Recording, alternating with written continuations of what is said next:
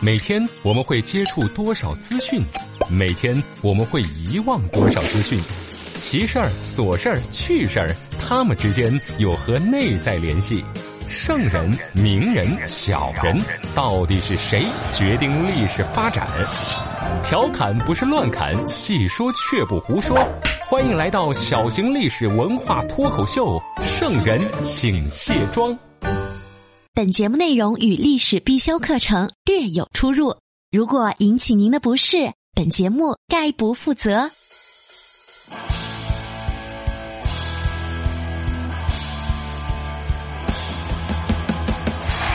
各位好，这里是长沙新闻广播，您现在收听到的是《圣人请卸妆》，我是刘佳。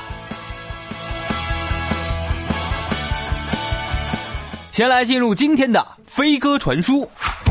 微信好友添了个天池提问：嘉哥，我是只考研汪汪，每天就靠听嘉哥的节目活着呢，周末不更新简直生不如死啊！我的妈呀！我可养不活一只研究生啊！嘉哥，能不能跟咱讲讲这个古代科举考试的时候是怎么考试的，怎么防作弊的呢？呵呵，你快考研了，然后你问我古人考科举怎么作弊，小伙子，你是不是有什么花花肠子？科举这事儿呢，说起来太多了啊！既然这样，咱们今天啊，就跟大伙儿一起聊一聊。古代科举考试的时候是怎么防作弊的？十年寒窗苦读书，拼搏人生不想输。科举考试作弊术，咱们一起数一数。古代的统治者们为啥都喜欢科举这套选人制度？这科举考试考场到底是个啥样子？既然考上了能当官，有没有什么作弊指南啊？哪位名人大咖在考科举的时候也做过弊？今天的圣人请卸妆，就跟大伙儿聊聊科举考试的防作弊指南。科举这套选人制度呢，在咱们国家用了大概一千三百多年。虽然在各个朝代的内容上面呢有一些不太一样，但大体上是一致的。科举有什么重要性呢？那第一个，对于所有考生们来说，哪怕你是穷人家的孩子，你完全可以通过自己刻苦学习考取功名，不需要家庭背景和复杂的社会关系，只要你有这个能耐，你就可以从平民阶层跳到官僚阶层。正是因为他没有这种复杂的社会关系，所以在官场上呀是敢说敢做。这个制度最直接的好处就是打破了各个阶层之间这种比较固化的模式。对于当权者来说呢，你这样也给朝廷选拔出了不少人才，而且还有一点很重要，就是这些人才呢都是背着四书五经上来的。那四书五经教的又是什么呢？孩子要听爹的，妻子要听丈夫的，全社会都得听皇上的。所以这些人呢，对统治者有着非常强的一个认同感，这样皇上也放心啊啊，非常利于自己的国家稳定发展。所以，就是这么重要的一个制度，那考的时候必须要严格，考官会提前一个月把考生就关在考场里边，而且每个考生都是单人单间的小房间，在考场里边啊，全部都是一个个独立的小单间，这每个房间的地方很小，你的。左边、后边还有右边，这三面都是墙，只有你面前横着一个小木板，是给你用来写字的。考科举呀，也不像咱们现在的高考啊，两天就要考好几门。古时候科举呢是三天一科，所以这三天之内你不能出去，就得一直待在这个小房间里边，地方也特小，估计只有两平米左右这么大的面积吧。你在这里边睡觉、写卷子。写卷子、睡觉，想上厕所那就得申请，需要一个出贡入境牌，工作人员给你发了这个牌子，你才能去上厕所。完了之后呢，马上回来，也别磨叽。他是通过这样一种方式防止你作弊。出贡这个词儿呢，那个意思呀，就是这样传下来的。这会儿考试呀是在贡院里边，你还可能上厕所。等你考完之后要参加殿试。那就不行了，因为殿试可是皇上本人亲自监考，这会儿都马上出什么状元榜眼探花了，你说你还要跑出去上厕所，是不是缺心眼儿？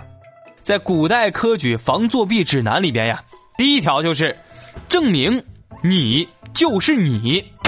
所有的考生在参加科举的时候呀，会有一张准考证，这个证件上面呢，就需要把你的什么体貌特征呀都写上去。比如说，考生刘佳，身高一八五，说实话，啊幺五五。特征，两个耳朵都挺大，一字眉，没有胎记，发型呢是三条粘在一起的空气刘海儿。写完之后呀，你还需要亲人、邻里以及你这个乡里的人呀一块儿给你做个担保，通过这样就证明你就是你。如果你在考试的时候出现作弊行为，准考证上面所有担保的人都得跟你一块儿连坐受惩罚。防作弊指南第二条：严查小抄。这种作弊方式呢，不少朋友太熟悉了。这每年临考试的时候呀，宿舍楼下打印部的老板那都乐开了花呀。哎呀，全是来缩印的呀！同学，是不是缩百分之二十五呀？这招呢，人家古人早就用过了，但是人家用的那个小抄之小啊，就这么一个巴掌大的一块纸呀，他恨不得。恨不得把整本思修都抄进去。考场检查的手段呢也非常简单，就是搜身。一旦被抓住了，直接给你带上夹啊！你跟我玩夹带，我就给你玩带夹。防作弊指南第三条：人工抄写，统一字迹。有人写卷子呢，就当然有人审卷子。朝廷就害怕有人贿赂这些审卷子打分的人。所以就有了糊卷子和抄卷子这招，就是你考完之后呀，先把你的卷子给糊起来，这阅卷的人呢就看不到你的一些个人信息了，他也不知道你是谁。可是古代考试呀，它也不像现在有什么 A B C D 之类的选择题，都是写作跟默写，所以啊，这还有个漏洞，就是他有人啊会认字迹。所以在宋朝就大规模用了抄卷子这种看似很笨的办法。学生写完卷子之后，再交给专门的人把你的卷子再抄一遍。你这样，所有人的文章的笔记都是一致的。这些办法呀，都是当时科举防作弊其中的一部分。还有什么进考场搜身呀、考场巡逻呀等等。但是不管再严格的制度，肯定不能完全杜绝铤而走险的人，因为科举这件事儿，诱惑实在是太大了。粉底、眼霜、高光隔离、腮红、睫毛、乳液、精华，女人有了这些会更加美丽；历史有了这些只会更加迷离。卸妆看历史，观点更清晰。这就是咱们的圣人，请卸妆。十年寒窗苦读书，拼搏人生不想输。科举考试作弊数，咱们一起数一数。古代的统治者们为啥都喜欢科举这套选人制度？这科举考试考场到底是个啥样子？既然考上了能当官，有没有什么作弊指南啊？哪位名人大咖在考科举的时候也做过弊？今天的圣人请卸妆，就跟大伙儿聊聊科举考试的防作弊指南。最简单的作弊方式呢，叫做。龙门试卷。啊，就是说我刘家学习不好，于是我找了一个学习好的人，他的这个身形体貌特征呢跟我差别也不大，我就让他替我去考试，考完之后呀，让他在卷子上面写我的名字，事成之后我给他一笔钱，可是我在网上看资料呢，有人说清代这种枪手呀，帮人考一次试就收三十两银子，哎。这可是一笔不小的数目呀，够当时一大家子人吃喝用三四年时间了。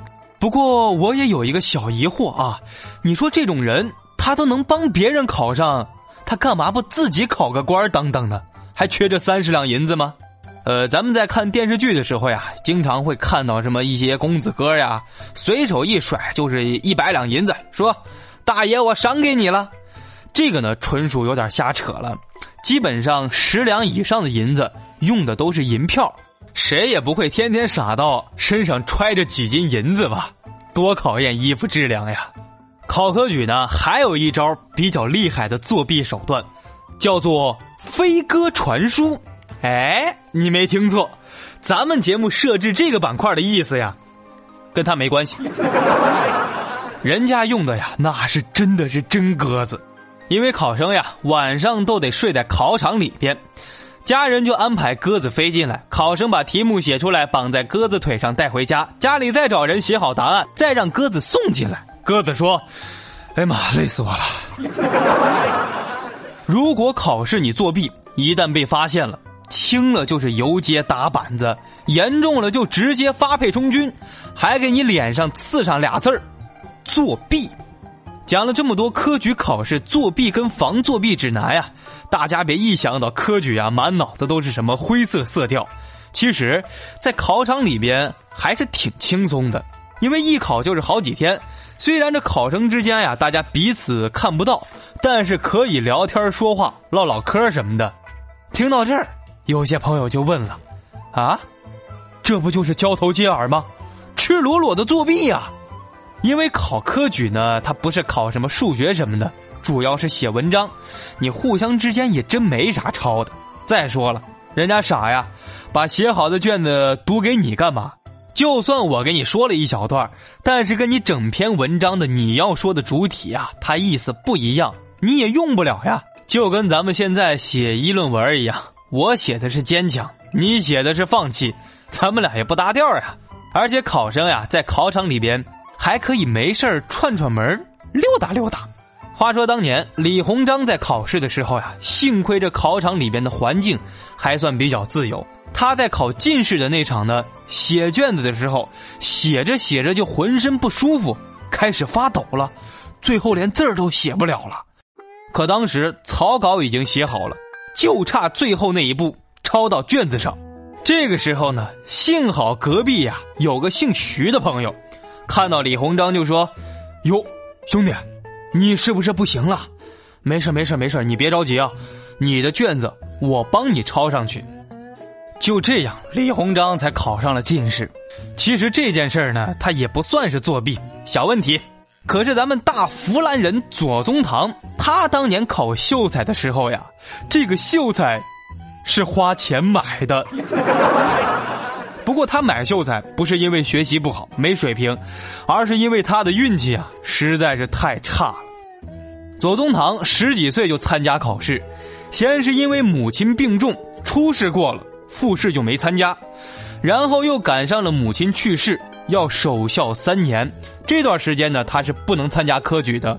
然后好不容易守了三年孝，左宗棠都十九岁了，他父亲又去世了，没办法，再守三年，一直等到左宗棠二十多岁了，他才去考的秀才。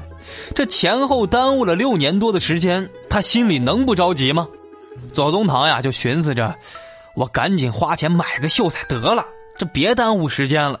于是他就东拼西凑，借朋友、借亲戚的，借了一百零八两银子，混了个纳资为监生，翻译过来呢就是花钱买资格。但是这种制度在清朝的道光年间是合法的，朝廷允许，既不丢人也不犯法。就在这样一番折腾之后呀，到了道光十二年，左宗棠才吭哧吭哧吭哧的跑到了咱们长沙。参加了乡试。好了，以上就是今天圣人请卸妆的全部内容。我是刘佳，想跟我互动聊天、探讨小秘密的朋友，可以关注我的新浪微博“一枚电台家”。你的问题有机会被我翻牌子，登上飞鸽传书哦。也可以关注我的个人微信号 “flylj 六六六”，就是 f l y l j 六六六。今天加我好友的朋友呢，我把古人考科举的时候带的那个小抄。和罚他们的一些刑具，发给你看看。好了，今天先说到这儿，咱们下期再见。